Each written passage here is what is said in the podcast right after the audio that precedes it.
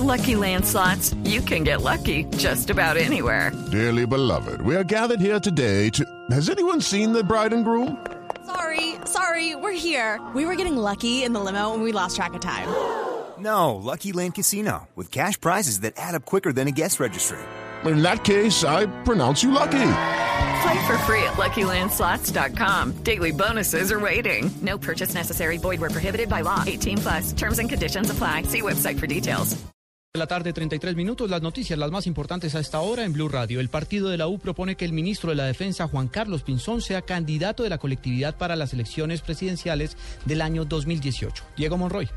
Durante la convención del partido de la U, el representante a la Cámara por esta colectividad, Efraín Torres, le propondrá al ministro de Defensa, Juan Carlos Pinzón, que renuncie a su cargo una vez se firme la paz y contemple la posibilidad de ser el candidato presidencial por esta colectividad para las elecciones de 2018. Debemos escoger aquí en esta convención ya los mecanismos de cómo vamos a escoger el nuevo candidato a la presidencia de la República del partido de la U. Y creo que si este proceso de paz sale adelante, él debe renunciar y debe ser el candidato del partido de la U para las nuevas elecciones presidenciales. Recordemos que los partidos de la Unidad Nacional anunciaron que para las elecciones presidenciales de 2018 presentarán cada uno candidato propio para esta contienda electoral. Diego Fernando Monroy, Blue Radio.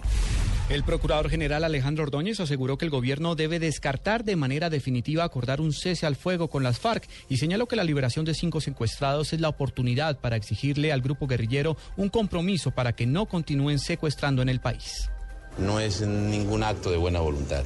El gobierno debería utilizar este episodio para corregir los errores con que se inició este proceso de paz. Es decir, exigirle a la FARC que no secuestre más. Exigirle a la FARC que entregue a todos los secuestrados, civiles y militares. Exigirle que no vuelva a reclutar niños. Exigirle que, no, que cese las acciones criminales contra la sociedad civil.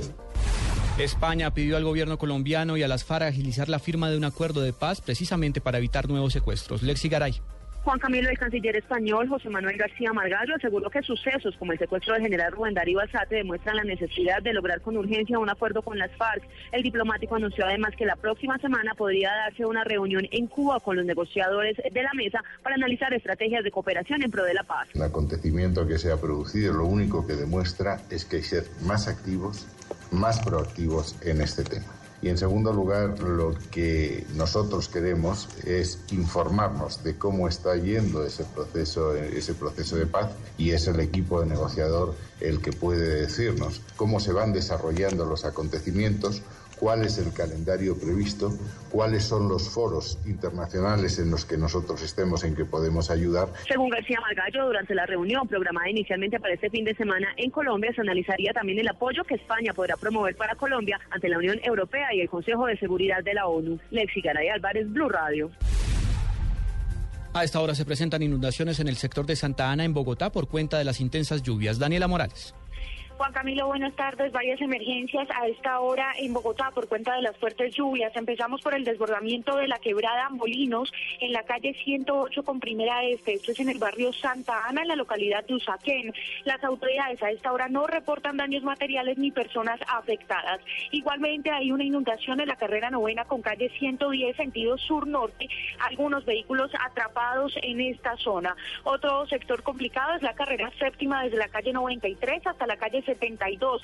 Así se recogen algunas ramas y se registran inundaciones en este sector. Esto impide el paso de los vehículos. La carrera 11 con calle 94 y 97. Daniela Morales, Blue Radio. Lo más importante en el mundo hasta ahora, un juez chileno condenó a prisión a dos coroneles retirados de la Fuerza Aérea como autores de torturas, con resultado de la muerte del general de la misma institución, Alberto Bachelet, padre de la presidenta del país astral, Michelle Bachelet. Así lo acaban de informar fuentes judiciales.